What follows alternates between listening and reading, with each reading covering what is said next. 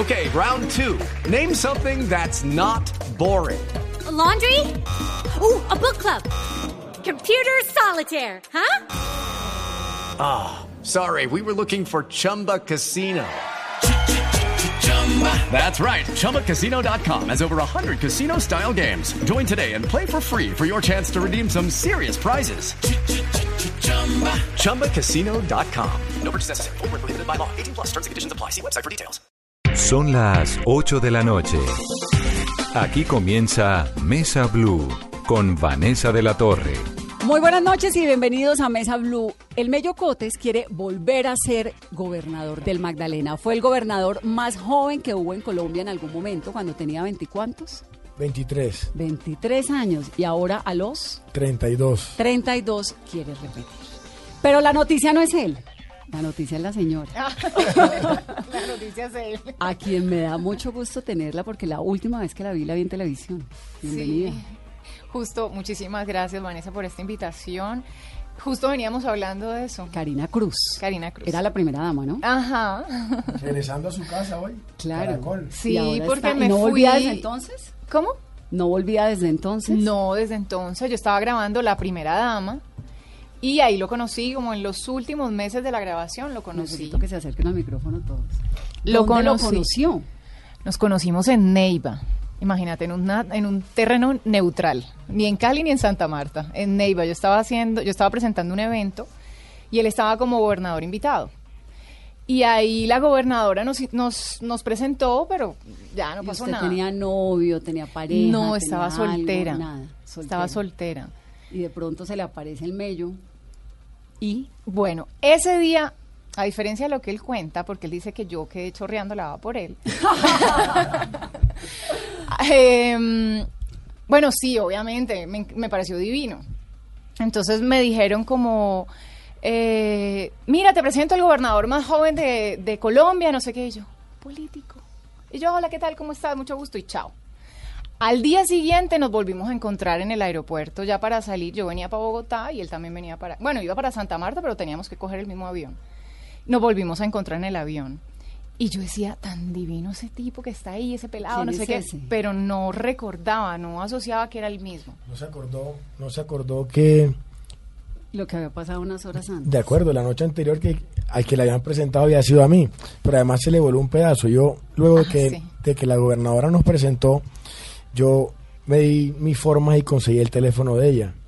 Entonces más tarde que había un evento, la llamé a invitarla, a ver si de pronto me aceptaba la invitación, y me dice, bueno, yo te acepto la invitación, pero tengo que ir con todo el grupo de amigos y de amigas que están acá conmigo. y se frustró la invitación porque para donde iba los cupos eran limitados y me dijo, no, yo sola no voy. Si van mis amigos, yo voy, si no, no voy. ¿Cuántos amigos eran? Era, bueno, la persona que me había llevado para hacer el evento junto con su esposa. eh, otro amigo que era el presentador también del evento, O sea, un caleño, ajá, con su novia. O sea, éramos, sí, cada uno con su novia y yo era como cinco o seis personas, cinco, seis, siete, algo así. Y yo, no, bueno, pues yo sola no voy a ir porque estoy con no sé quién, no sé quién, no sé quién, no sé quién. Ah, no, así no podemos. ¿Y el evento era qué? ¿A qué la estaban invitando? Había esa noche un concierto de Vicente Fernández. Claro. Y usted le dijo, no, qué pena, si no somos los 20, entonces Entonces no. Fue Vicente Fernández. Sí, era de Vicente. Salían del, salíamos del desfile eh, para allá. Y al otro día se encuentra en el aeropuerto y qué? Nos encontramos en el aeropuerto y yo lo vi y me encantó. O sea, de verdad fue como que yo me enamoré tres veces. Quedé tragada como tres veces. Pero ya, o sea, me pareció un pelado súper lindo, alto, chévere. Sí. Pero nada, o sea, ni un saludo ni nada, porque yo la verdad no me acordaba que a- el día anterior me lo habían presentado. ¿Y entonces qué pasó? ¿Charlaron alguna No, cosa? ahí o nada. ¿Y luego? Y nos fuimos juntos en el avión. O sea, él adelante y yo atrás. Ajá. ¿Y puedo contar lo de la silla? Claro, adelante. Él se la pasó casi todo el vuelo. No, no casi todo el vuelo, no. Al principio sí, porque es que yo me monto en un avión y me quedo profunda al segundo. Entonces, apenas nos montamos, empezó con la, con la, con el puesto echándolo, echarlo para atrás y lo echaba para atrás y para adelante, para atrás y para adelante. Entonces me decía por la mitad, eh, si hago esto para atrás, ¿te molesta? Y yo, no, fresco. Esto está diseñado para que a mí no me moleste. ah, bueno, bueno, bueno. Y ya eso fue lo único que hablamos en el vuelo. No más porque igual yo me quedé dormida. Y eh, Llegamos ya a- llegamos a Bogotá y nos perdimos. Nos perdimos, es que no volvieron No a hablar. volvimos a hablar ¿Y por- ¿Cómo se volvieron a encontrar? ¿Esto fue hace cuánto? 2012, junio del 2012, hace siete años. Siete años. ¿Llevan siete años juntos? Sí. Ajá. ¿Y ahí qué? Como la primera cita fue cómo? No, entonces resulta que cuatro meses después, yo estaba de casualidad en Bogotá y me quedaba a dormir esa noche y me llama un amigo caleño también y me dice, Mello, vamos a comer esta noche, estoy con mi novia y una amiga. Yo estaba solo, no estaba haciendo nada y le dije, bueno, listo, recógeme y vamos. Me recogió con su novia y fuimos camino a recoger a su amiga. Resulta- Ahí hago una pausa. ¿Y la amiga era Karina? Karina. Y él, mi amigo, me estaba buscando novio. Yo llevaba como un año soltera, súper concentrada en mi trabajo. Pero además usted tan divina, ¿cómo iba a estar soltera? ¿Y cómo así que le estaban buscando novio? Yo no quería, yo quería trabajar y trabajar y trabajar y trabajar. Entonces yo estaba súper Estaba concentrada. en plena novela. Eh, no, ajá. Y eh, él era, Cari, tengo un amigo, Cari, tengo un amigo. Y yo, no, déjame ir solita. Y esa noche, ese día, eh, llegó y me dijo el día anterior, Cari, vamos a comer, que tengo un amigo para presentarte. Y yo, no, no has podido entender. No, no, no, no, no, es para trabajo. Es que él nos vio en un evento y quiere, o sea, me echó cuento para mí y me, como que fue de Celestino, eh, mi amigo.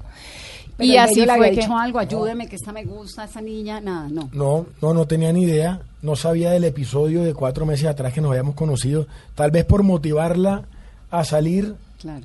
Entonces yo le decía, ¿de trabajo? Dale. "Es trabajo, vamos. Bueno, y entonces esa noche salen, comen, charlan, se conocen y qué. Claro, nos volvimos a conocer cuando yo la veo que se va subiendo al carro y dije, miércoles, es la misma que conocí en Neiva. ¿Y a usted le había gustado? A mí me había encantado. sí. Y llegamos al restaurante, yo me acordé, ella no se acordaba todavía de mí.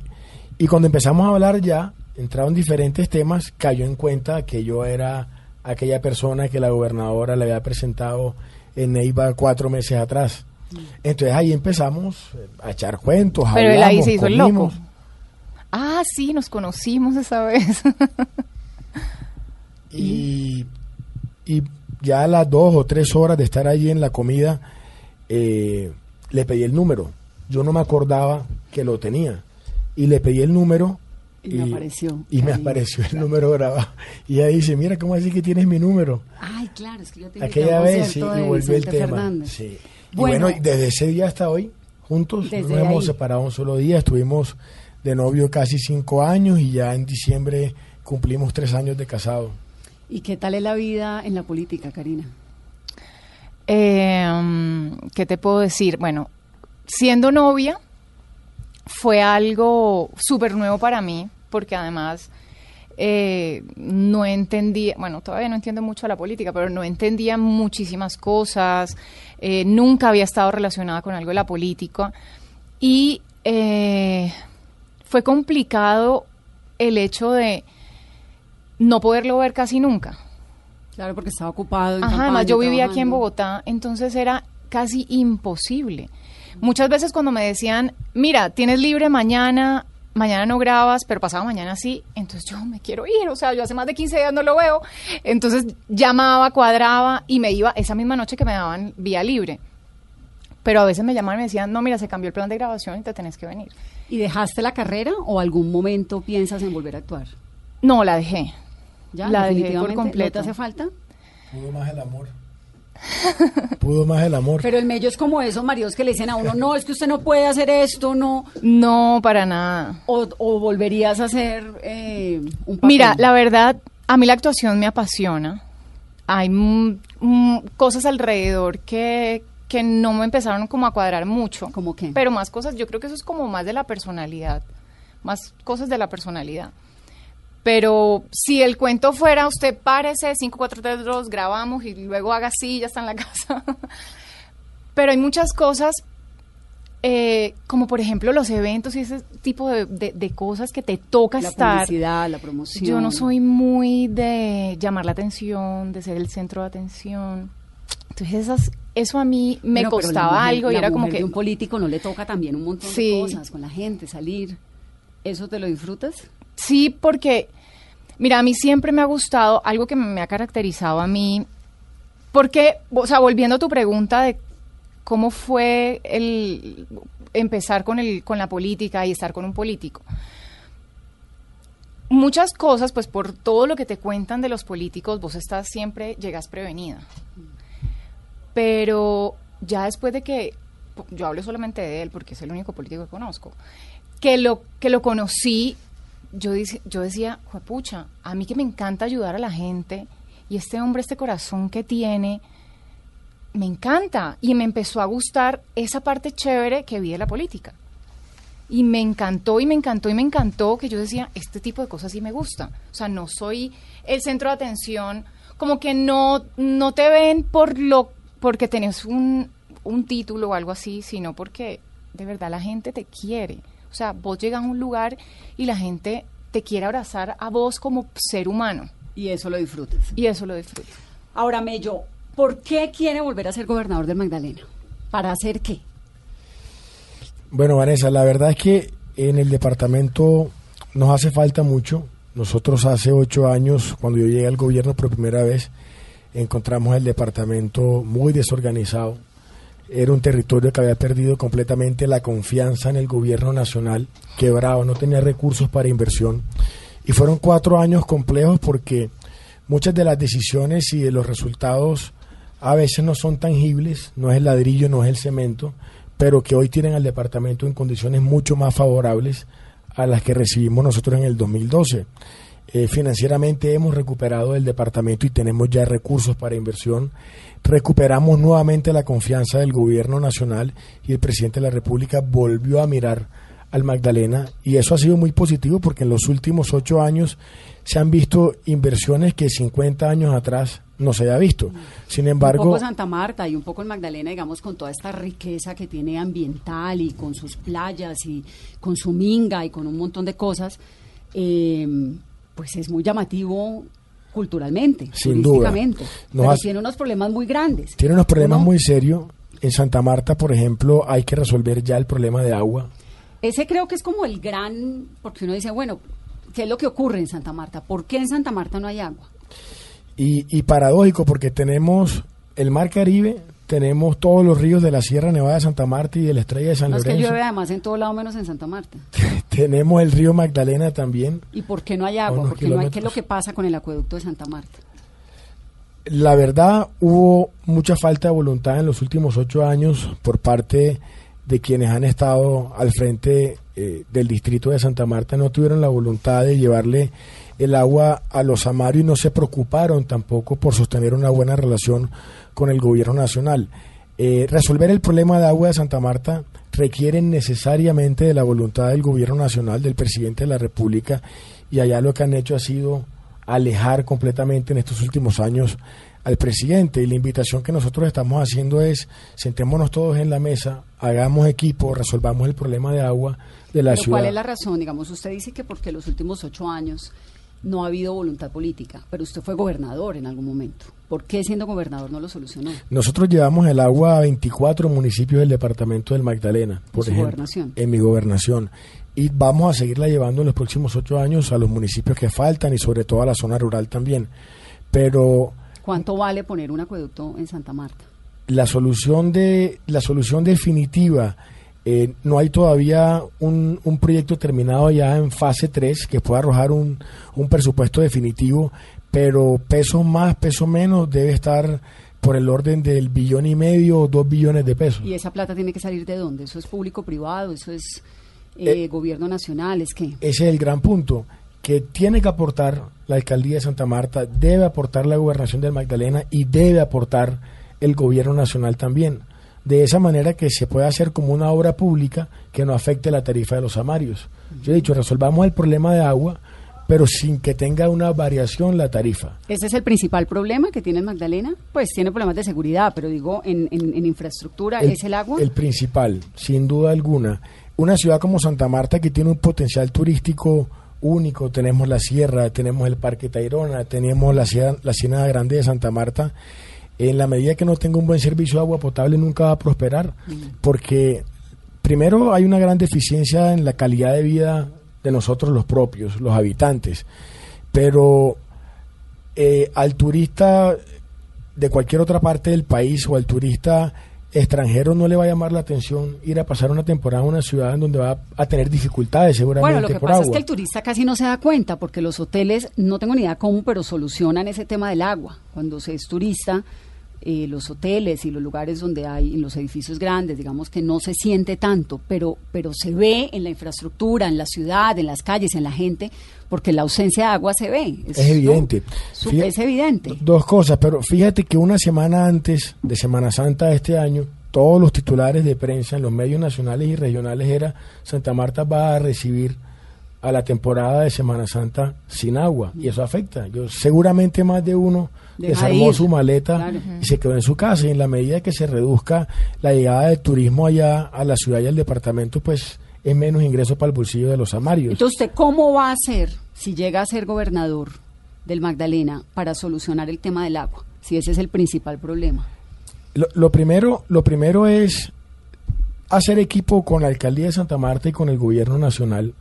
Es entre los tres tener identificada la ruta de la solución, bien sea los ríos de la Sierra Nevada de Santa Marta o bien sea el río Magdalena. El río Magdalena es una fuente que le da agua a Barranquilla, Atlántico, a Bolívar y tienen de las mejores aguas del país.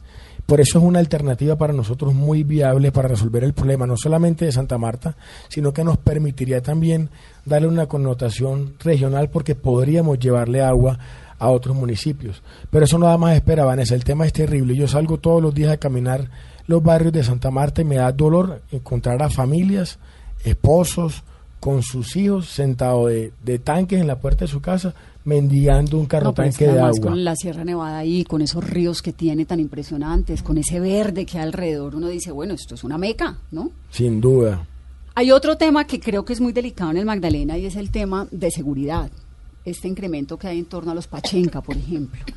¿Cómo desde la gobernación, desde su proyecto político, piensa lidiar en un país tan complicado como Colombia con el tema de seguridad que hay en, el Magdalena? Se ha complicado, se ha complicado en los últimos meses porque la policía, en una operación conjunta, policía y ejército le dieron de baja a alias Chucho Pachenca o Chucho Mercancía y ahora están tratando de entrar diferentes eh, grupos criminales A ocupar ese a puesto. ocupar el territorio. Y básicamente lo que se pelean es la salida de, el, el negocio del narcotráfico. Eh, como Santa Marta tiene cualquier cantidad de playas que le sirven a ellos eh, como rutas de su narcotráfico, entonces esa pugna por ese territorio está llevando a que todos los días tengamos cualquier cantidad de muertes eh, que en principio las autoridades pudieran determinar que es propio de esa pelea entre diferentes eh, bandas criminales, pero también seguramente están cayendo muchos inocentes y eso genera un temor grandísimo en la ciudadanía porque se ha dañado completamente la percepción de seguridad. ¿Hay una alianza de alguna manera entre el ejército, la policía con los grupos criminales en el Magdalena? Alianza ¿Alianza para ser más permisivos en la No, delincuencia? Bueno, yo, yo, yo, no, yo no tendría esa respuesta, la verdad. Eh, sería irresponsable de mi parte eh, dar una respuesta en ese sentido. Yo esperaría que no. Yo esperaría que las autoridades de policía, eh, las fuerzas militares actúen con toda la contundencia del caso para dar los golpes que se corresponden y acabar con estas estructuras criminales y no dejar que el territorio vuelva a lo que fue hace varios años, digamos, un territorio intranquilo. De tal manera que de las grandes apuestas es esa, el, el factor de seguridad termina siendo determinante también para la atracción o no de la inversión privada, Y que Santa turismo. Marta lo requiere mucho, la llegada del turismo, eh, Hay, insisto, hay un, hay un nacional problema de y extranjero. súper delicado. Complicado, así es, así es. Bueno, Mello, ¿cuál es la historia de su vida? Usted a los, fue gobernador a los 20. Yo fui gobernador a los dijo, 23 años. ¿Cómo uno llega a ser gobernador a los 23 años? Además, arrancó la política a los 18. a los 18 y fui diputado a los 19. En el año 2007 aspiré a la Asamblea del Magdalena y fui en ese entonces el diputado con, con mayor resultado electoral y el diputado más joven de Colombia y naturalmente del departamento. Ahí estuve dos años y medio y sentía que, que podía hacer más desde, desde otro cargo y quería hacer más y esa labor de control político que se hace desde las corporaciones colegiadas como asamblea y consejo, sentía que me frenaba para resolver todos los problemas que tiene ese territorio.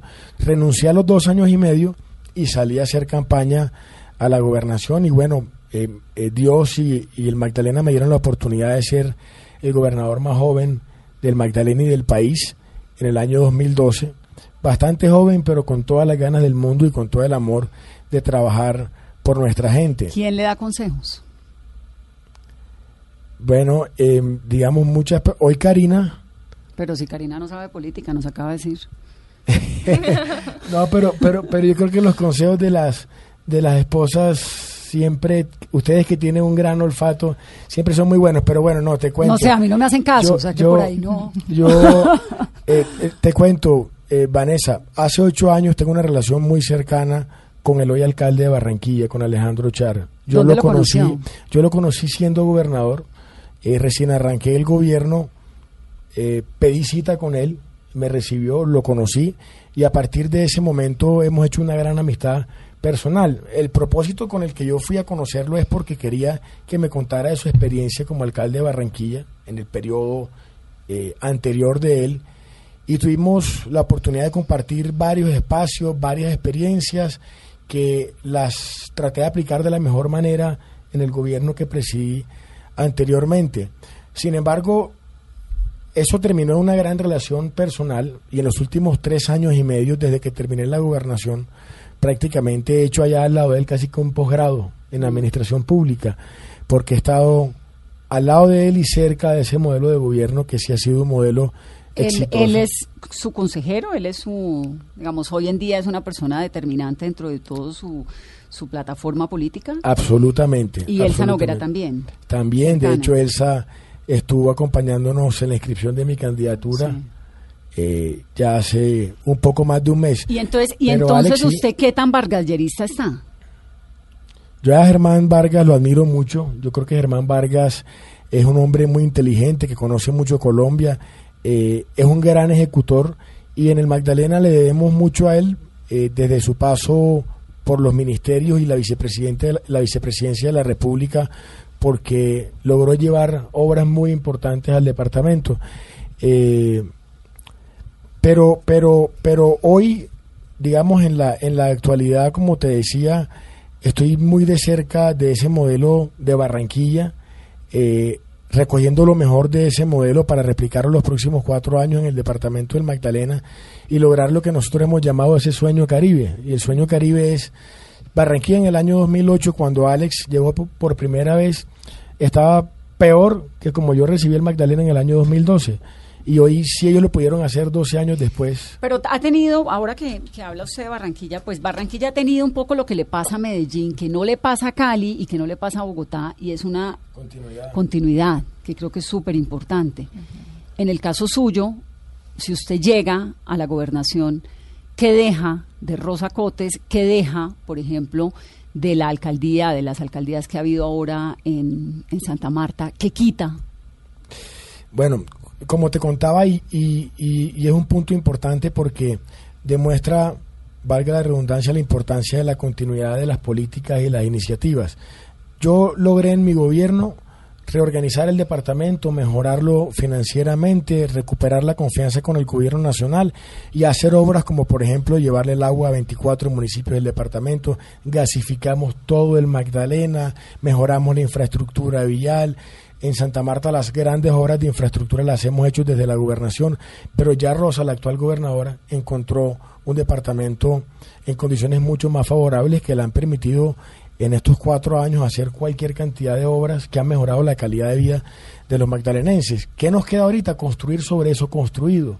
Es seguir avanzando en lo que ya se inició, es eh, nuevamente eh, andar en esa ruta de relación entre el gobierno nacional y los territorios que es fundamental para poder resolver los problemas estructurales. Yo creo que ahí ya hemos demostrado con resultados que tenemos la experiencia, que tengo la experiencia, la capacidad y la relación ante el gobierno nacional para hacer causa común, para hacer equipo y es fundamental para avanzar en lo que hemos venido hablando. ¿Hay algo que le guste de la alcaldía Rafael Martínez? Siguiente pregunta. ¿No le gusta nada? Es que... eh, siguiente pregunta. Vuelve a una pausa rápidamente. Estamos hablando con el Mello Cotes, que quiere repetir la gobernación del Magdalena. Volvemos en breve.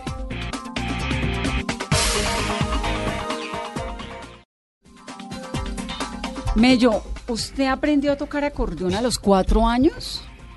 Así es. ¿Cuatro años? Muy Cuatro chiquito. años, sí. Siempre. Resulta que en mi casa siempre había un acordeón. ¿Por qué? ¿Quién tocaba? A mi papá siempre le ha gustado mucho el vallenato y anteriormente le gustaban las parrandas, ya prácticamente no. Y siempre en la casa tenía un acordeón y él se sabía una o dos canciones, las que uno aprende cuando arranca La Piña Madura y Compay Chipuco. Y, y esto me lo cuentan que cualquier día me encontraron en la sala de la casa, yo tenía el acordeón encima. Naturalmente no, no estaba haciendo nada porque el acordeón casi que era más grande que yo. Entonces, a partir de ese momento me compraron, me regalaron un acordeón más pequeña que, que había y que existe para los niños que arrancan a tocar el instrumento. Me buscaron un profesor y ahí arrancó, ahí arrancó todo con el acordeón. Tuve profesor hasta los 13 años. De los 13 años en adelante, pues ya seguir solo porque uno ya con, con el oído puede desarrollar eh, solo pues lo que, lo o sea, que usted escucha. toca acordeón profesional. De hecho, te cuento que una vez estuve un tiempo, hace muchos años ya, preparándome varios meses para participar en el festival en Valledupar. ¿Cuándo? Pero al final no, al final no fui. No, eh, concentrado completamente en la política ya O sea, desafortunadamente. usted no iba he a, tenido ser, más tiempo. iba a ser el acordeonero de quién? No, no, no, de nadie. El acordeón siempre ha sido para mí un hobby. Ha sido para mí un hobby. Desafortunadamente ya no lo puedo coger como quisiera porque trabajo 18 horas al día prácticamente. Es poco lo que descanso. Y bueno, yo, yo he dicho que ya viejo, cuando me retire de la política, habrá tiempo nuevamente para recoger el acordeón. ¿Pero a uno se le olvida o, digamos, eso no es como algo que tiene... Eso- eso Digo que el periodismo es como un músculo que uno tiene que estar activando todo el tiempo porque si no, pues se le atrofia. ¿Pasa lo mismo con la música o no? digamos, no se olvida. eh, eh, tocar un instrumento es como el que maneja un carro. De pronto el que deja de manejar un carro 10 años, cuando lo coge, trastea un poco, tomatea un poco, Como montar en bicicleta. Como montar en bicicleta. Pero una vez coge el ritmo nuevamente, volvió toda la normalidad. Pero la esencia como tal nunca se olvida. Y ahora va, eh, en digamos, usted de noche en su casa toca, digamos, ¿a qué horas toca? Me, me- me resulta una inquietud profunda esto del, sobre todo porque en algún momento quiso participar en un festival vallenato. No, como te ¿O ya no? No, ya no tengo Ya lo tiempo, tiene la guardado. Sí, se me pasan meses sin poder coger el acordeón. Hay casos como, por ejemplo... ¿Un hace- bautizo? Hace, dos fines de semana, hace dos fines de semana estuve en un municipio del Magdalena que se llama Piñón y estaba en una concentración política. Y cuando llegué justo en ese momento que me subí a la tarima, estaba una agrupación vallenata tocando. Y apenas me subí a la tarima, el, el gesto del, del acordeonero fue quitarse el acordeón y me lo entregó, pero así sin mediar palabra. Entonces me lo entregó, Usted terminé. no lo puede no, no tocar. No, imposible, Y así campaña es. menos. De acuerdo, ¿no? y además que me apasiona mucho, me gusta mucho. Y terminé la canción que él estaba tocando y bueno, eh, eh, pues en el Caribe nos gusta mucho a nosotros la música, entonces la gente, y, y la gente admira y valora mucho eso también. Y me pidieron otra canción, toqué otra canción y ahí sí terminó y a lo que fuimos. Ahí ya tuve después mi intervención y se acabó. Pero en oportunidades así, donde llego a algún sitio donde alguien está tocando un acordeón, se lo quitan del pecho y me lo ponen. Y, y bueno, me gusta y, y siempre estaré, digamos, como... Pues, Como el, acor- acordeón alegra. El Pero acordeón no le hace no, daño pero a es que es una emoción absoluta, además donde suena un, acordeón, y también suena la rumba inspira inmediatamente. y también suena- inspira Pero- porque sabes yo que he visto muchísimo los niños No, no, no, es más ayer me mandaron un video de un niño de 6 o 7 años diciendo que él quería ser como el mello y Co- que tocar acordeón o ser político. de todo él dice que tienen que o sea solito la mamá lo grabó y me decía o sea me lo lograron me, me- me lograron llegar o sea me lo mandaron a mi celular no sé cómo hicieron pero decía como que él tiene que ver esto porque es que el mello tiene que ganar. O sea, es un niño, es un y con el acordeón aquí. Y le hizo una canción.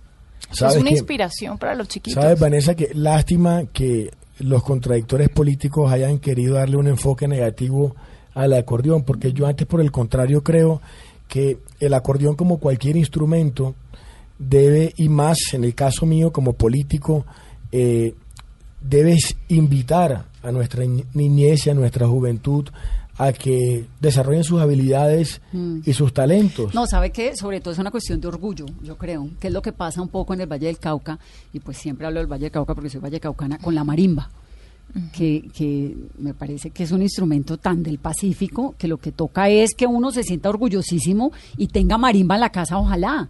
Lo mismo que pasa con el acordeón, que no, que al contrario de ser una cosa denigrante, porque para nada lo es, es al contrario, es un motivo de orgullo, es que menos mal yo sé tocar el acordeón. De acuerdo, mira, a mí me a mí me escriben a veces en mis redes sociales madres de familia y me dicen eh, mi hijo quiere aprender a tocar guitarra, pero no hemos tenido la oportunidad de que tenga una guitarra.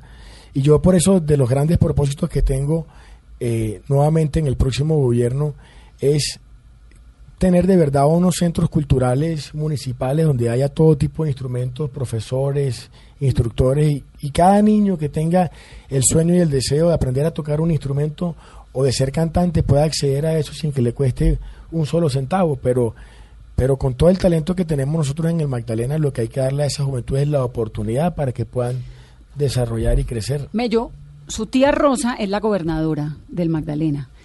¿Cómo suena esto de que pasa uno de la tía al sobrino? ¿Cómo maneja eso? Eh, bueno, eh, Rosa ha hecho una gran labor en el departamento del Magdalena y, y es reconocida por la gran labor. Eh, ¿Usted le dice Rosa? Tía, Tía. tía. Digamos que te, te lo traslado a Barranquilla. Alex, Elsa, Claro, ¿no? Alex. Y ha sido exitoso. Ha sido exitoso. Luchar, además. A ver, yo terminé la gobernación, eh, Vanessa, para ser aquí casi que un confesionario, yo terminé la gobernación y a partir de ese momento tenía tiempos libres, tenía tiempos libres. Y yo lo que hice fue reflexionar y evaluar mi gobierno en general, desde el primer día hasta el último día, y he podido hacer lo mismo también desde afuera con el gobierno de Rosa Cotes. Y tengo identificado eh, lo que dio resultado, pero también lo que hay que mejorar. Y creo que eso nos permite tener eh, una ruta clara y exitosa. Y no he dejado de recorrer el departamento en ningún momento de estos últimos tres años y medio. ¿Usted qué tan partícipe de la gobernación de Rosa Cotes ha sido? No, ninguno prácticamente. Eh, Rosa es una mujer con criterio, con autonomía, con independencia. Ella, ella misma por su propia cuenta conformó desde el primer día de su gobierno su gabinete con el que ha trabajado. Cuando ha considerado la necesidad de hacer cambios, lo ha hecho. Pero yo el respaldo que como ciudadano le pueda dar en mí siempre va a encontrar ese apoyo, pero ella ha tenido toda la autonomía y la independencia para administrar y cuando, cuando, cuando siento la necesidad de darle un buen consejo, pues siempre se lo daré, porque si a ella le va bien, a los magdalenenses le va bien. Pero te, te- te termino lo, que te estaba diciendo. Nunca dejé de recorrer el departamento, nunca lo he dejado de hacer. Hoy tengo un conocimiento más claro de todas las necesidades que, tienen cada uno de los hogares magdalenenses. Y la verdad es que esa combinación con lo que le he aprendido a Alex, Vanessa y a Barranquilla me motivan y me ilusionan muchísimo con volver por- con volver a la gobernación. Estoy, estoy convencido que vamos a hacer un gobierno de lujo y vamos a poder posicionar al departamento en estos próximos cuatro años como el departamento que más evolucione del Caribe colombiano y que se ponga en un buen puesto a nivel nacional. Hoy tenemos recursos, por ejemplo, para garantizarle a toda la juventud de los estratos 1, 2 y 3 que accedan a la educación superior de manera gratuita. Además, Por usted ejemplo. es joven, Mello. Así ¿no? es. Y uno, uno diría, bueno, el poder es para poder, para ayudar a la gente, para cambiarle la historia. Qué maravilla sería que si llega usted a la gobernación, pues la gente lo recuerde por un señor que hizo un montón de cosas buenas, ¿no?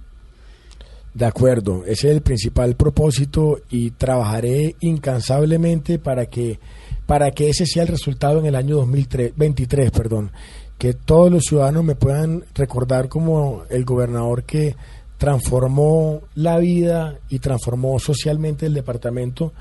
Hoy tengo más claro que nunca que no solamente las inversiones y los resultados pueden ser en, en, la política gris, que es la política del cemento y del ladrillo y de la infraestructura vial, sino hoy creo muchísimo en invertirle al ciudadano, al ser humano, en la familia, el valor de los hogares, el recuperar el respeto entre los padres y los hijos, en recuperar, perdóname, el término es un término mucho allá nuestro, la bacanería entre el samario y el magdalenense, eh, acabar con la polarización que se está viviendo hoy en Santa Marta, eh, en donde han querido promover mucho odio y resentimiento en los ciudadanos, acabar con el divorcio que ha existido entre la alcaldía y la gobernación y entender que pasado el 27 de octubre el propósito es uno y es trabajar por la gente. ¿Usted está listo para trabajar con quien le toque? Así la alcaldía quede en manos de la oposición. El 27 de octubre, declarada la elección, llamaré a quien resulte ser el próximo alcalde de Santa Marta y todos los alcaldes de los municipios del Magdalena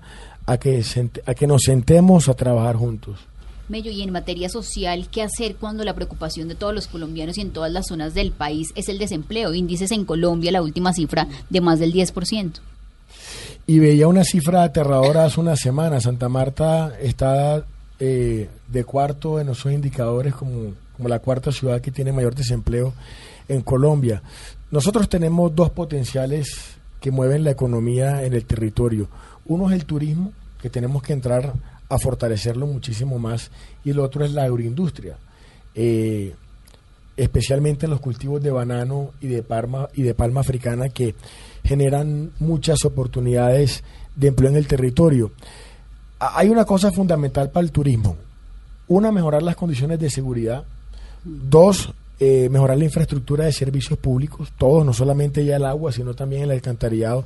Y tres, y algo fundamental que también tenemos que resolver, y es la ampliación de la pista del aeropuerto Simón Bolívar de Santa Marta. No tenemos rutas internacionales. Exacto, solo rutas nacionales. Entonces, el, el turista que está en otra parte del mundo. ¿Pero en algún momento tuvieron una ruta a Miami o estoy equivocada? Ah, en diciembre, en diciembre inauguraron una ruta eh, de Viva Air Miami Santa Marta, hacía uno o dos vuelos a la semana, no recuerdo, pero no les dio resultado y la cerraron a los tres meses o a los pocos meses la cerraron. Hoy no tenemos ruta. Entonces eh, es indispensable, uno, conseguir las rutas internacionales y dos, el poder ampliar la pista eh, para que cumpla con la reglamentación internacional y puedan aterrizar los aviones de cabina en Santa, ensanchada y podamos tener un turismo que todos los días crezca. Y al sector de la agroindustria tenemos que arroparlo. Hoy la palma africana está sufriendo, eh, está sufriendo por, por una plaga que es, y el banano también, la palma inicialmente con la PC, que es la pudrición del cogollo, que ha acabado con miles de hectáreas en todo el país y que ya llegó al Magdalena. Y tenemos que entrar a acompañar a, a todo el sector de la agroindustria para principalmente controlar la propagación de esa plaga y para encontrar con ellos las, las, la mata resistente a las mismas y que no vaya a haber mayor afectación. Y hace poco entró a Colombia por la Guajira en el banano el fusarium, eh, que ya eh, ha generado unas afectaciones en la Guajira que por fortuna no ha llegado al Magdalena y es la gran tarea ahora. ¿Cómo garantizar, proteger el territorio y que no llegue? Porque por, un, por, un, por una hectárea de banano hay un empleado fijo, formal. Y en el Magdalena, entre tierras que están en producción y que están siendo cultivadas en este momento, hay cerca de 15 mil hectáreas de banano. Es decir, ¿cuál es el principal motor de generación de empleo que hay en, en el Magdalena? ¿Turismo? Y la agroindustria. Turismo y agroindustria. Bueno, me quiero concentrar un poquito en el tema del turismo porque realmente, digamos, eh, Magdalena es un paraíso, ¿no? Este lugar con estos ríos, con estos verdes, con esta combinación de playa, pero también una cultura indígena súper fuerte. Tiene unos lugares pues muy especiales como Ciénaga, que está ahorita completamente en, en remodelación, la plaza. Pero también hay una infraestructura muy carente todavía, muy escasa, empezando por el Parque Tayrona. ¿Qué va a pasar con ese permiso para el Parque Tayrona? Es un gran debate. ¿Quién se va a quedar con el manejo del Parque eh, Tayrona? Eh, es un gran debate que ha existido allá en los últimos años. Ahorita la nación está licitando o a punto de licitar la nueva concesión de, de parques, exactamente, donde está incluido el Tayrona. Eso es fundamental para poder desarrollar el Parque Tayrona. Yo he sido un convencido que el parque puede tener un desarrollo ecoturístico completamente Pero, amigable pero su el propuesta, digamos, la pregunta es, su propuesta hacia el Parque Tayrona, que es sin duda pues uno de los grandes paraísos turísticos, no del Magdalena, del país, ¿es cuál? ¿Cómo tiene que operar? ¿Cómo tiene que funcionar? Ahora lo maneja una empresa privada que es Aviatur, ¿no? De acuerdo. ¿Cuál, es su, ¿Cuál sería su propuesta? Porque además eso le va a tocar a usted con la nueva licitación. Es que em, principalmente hay que empezar a corregir algo, independientemente de la decisión que tome la nación en ese sentido sobre la operación del parque. Y es, el Parque Tayrona es de los mayores aportantes a esa concesión, pero no recibe de esa misma manera los recursos que el parque está generando en inversión. Por ejemplo, hace falta infraestructura vial para conectar completamente al Parque Tayrona.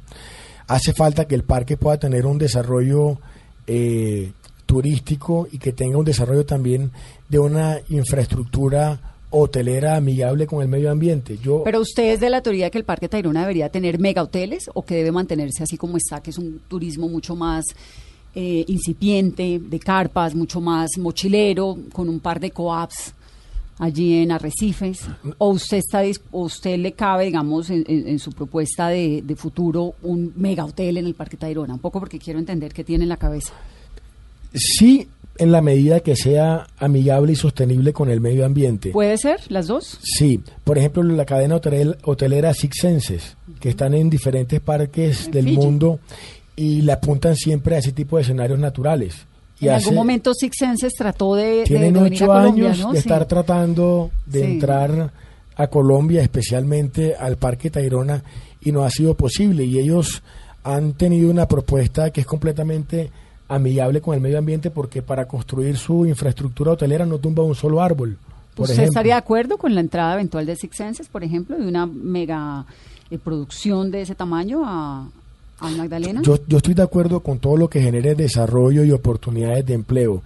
Y sin que, sin que una decisión, una acción y una, y una infraestructura de esa naturaleza genere unas consecuencias nega- negativas en ningún aspecto. Es decir, en la medida que puedan llegar infraestructuras que permitan abrirle la puerta del Parque Tayrona al mundo y que podamos tener eh, diferentes tipos de turismo y que eso ponga a Santa Marta en el mapa del mundo como un destino turístico de talla internacional en la medida que pueda generar oportunidades de empleo para miles de samarios, pues yo estaré apoyando siempre esas iniciativas, que sean iniciativas y proyectos que no afecten el medio ambiente, pero creo que sí puede haber una que combinación. sean sostenibles. ¿Y el es.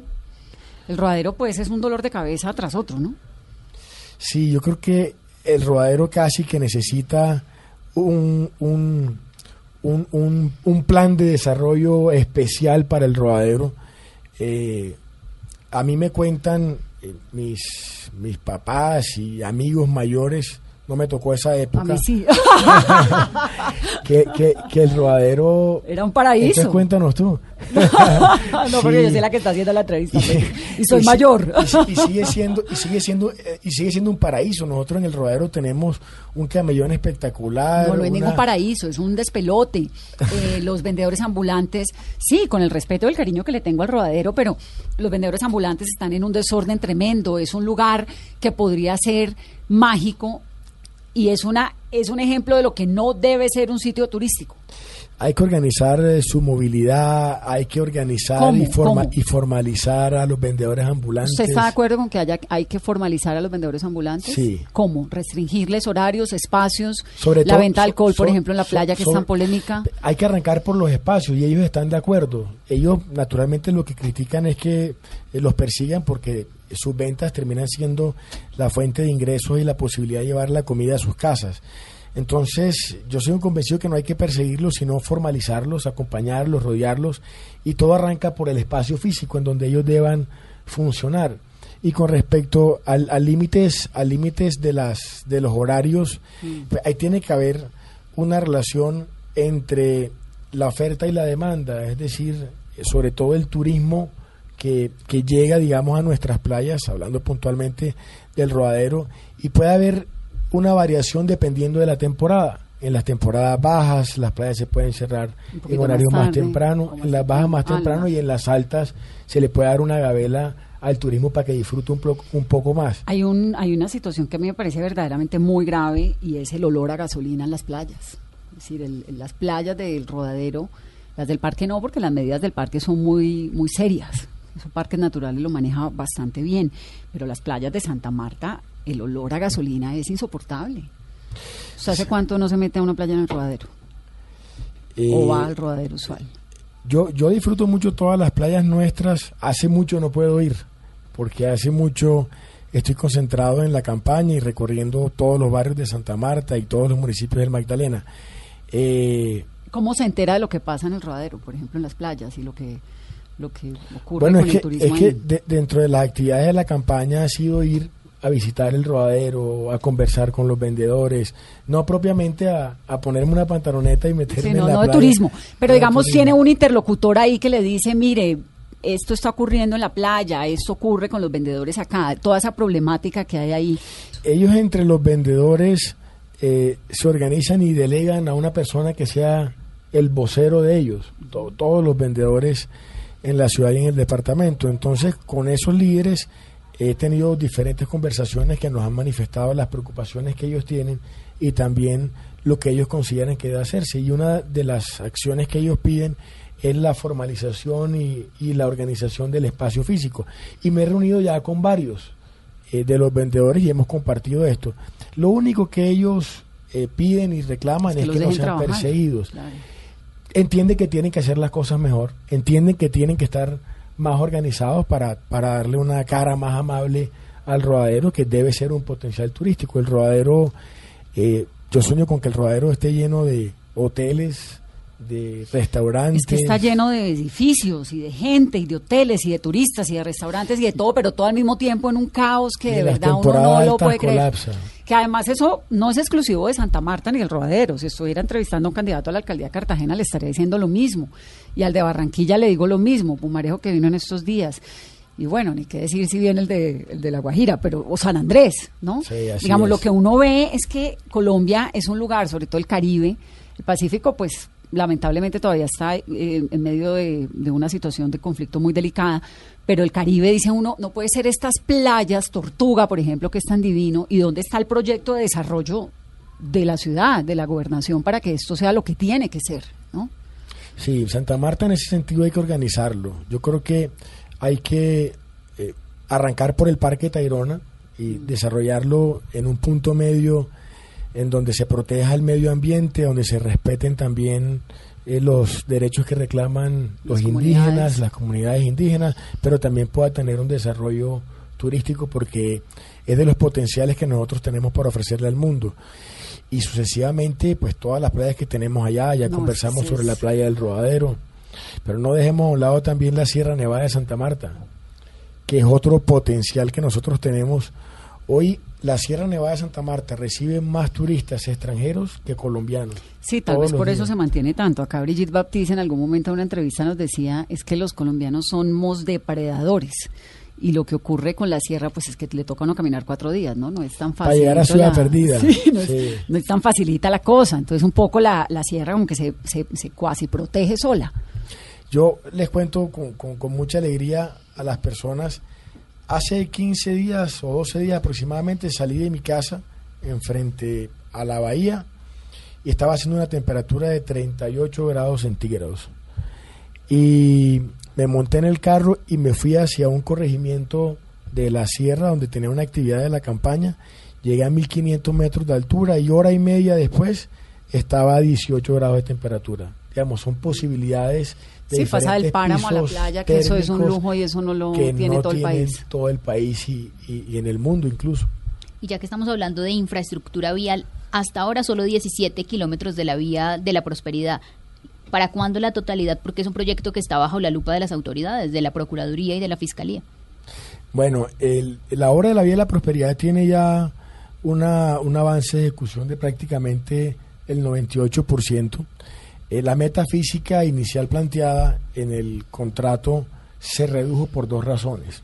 La primera es porque el proyecto que el Invías nos entregó a nosotros en el año 2012 contemplaba una vía con una longitud de 47 kilómetros, pero tenía un terraplén eh, de 2 metros de alto.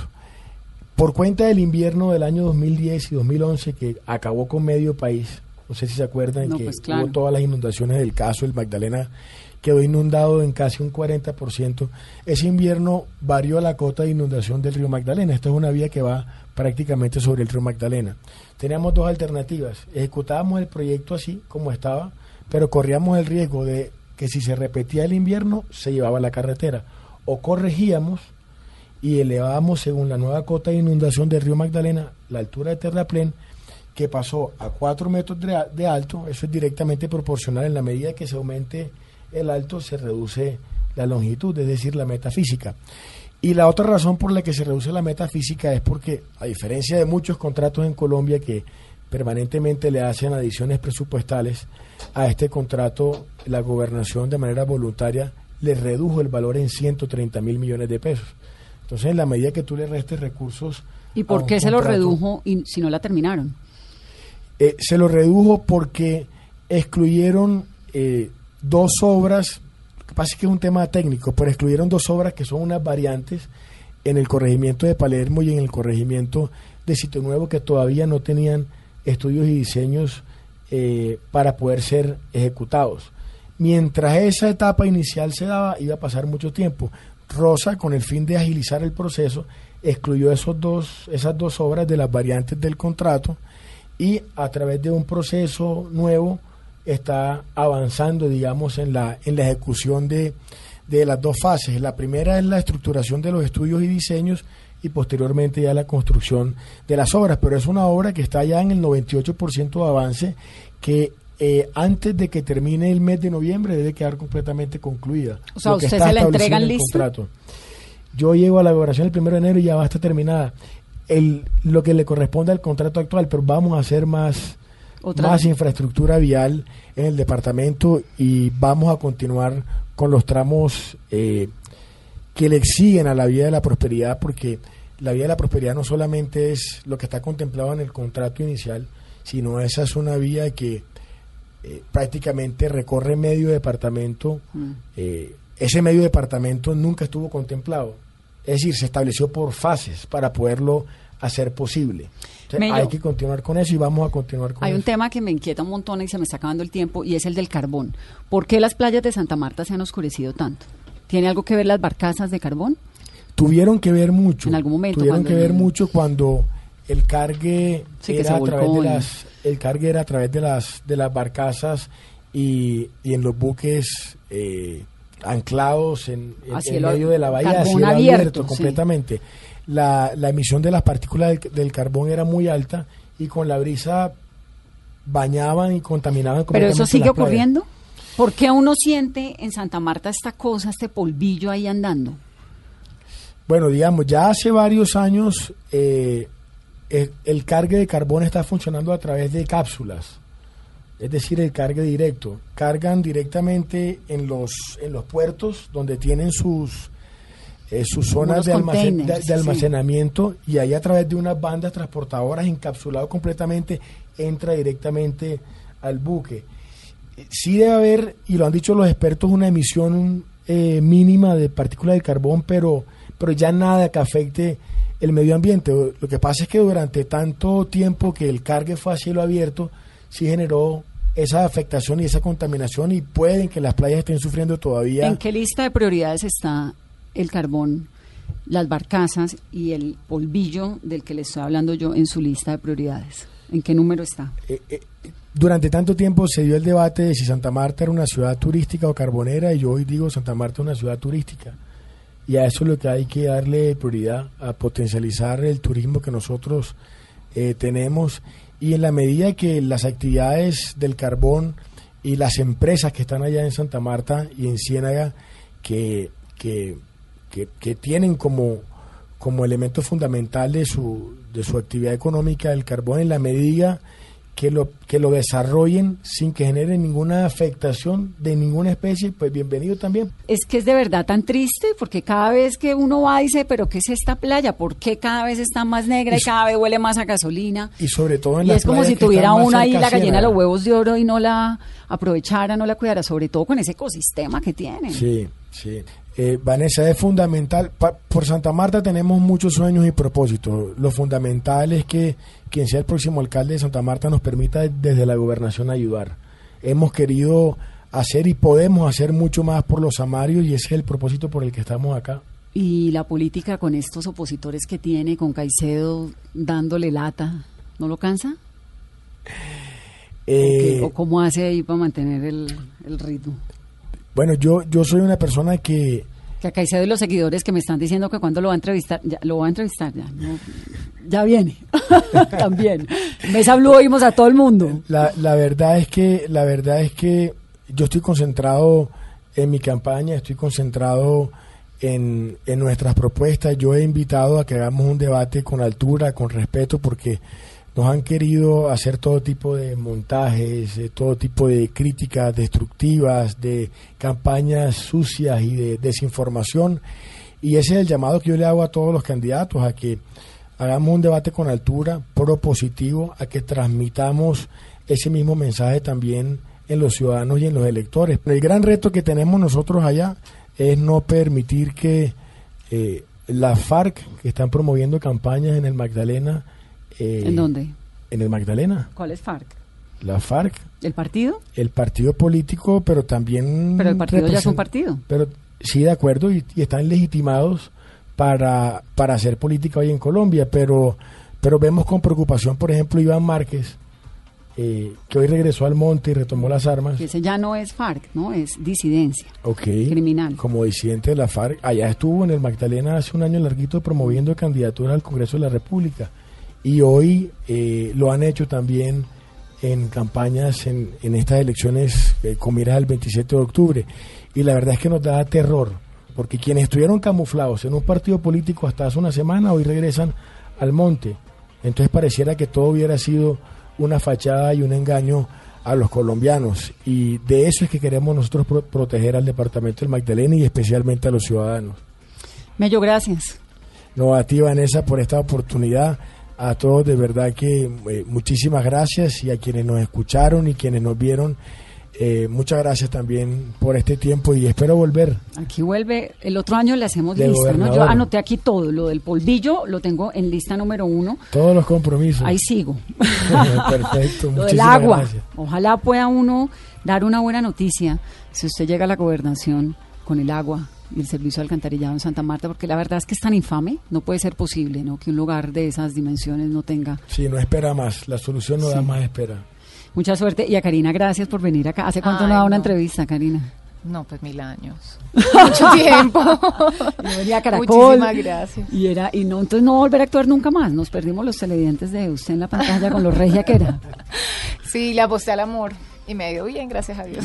Está bien. Ustedes que tengan una muy feliz noche. Esto es Mesa.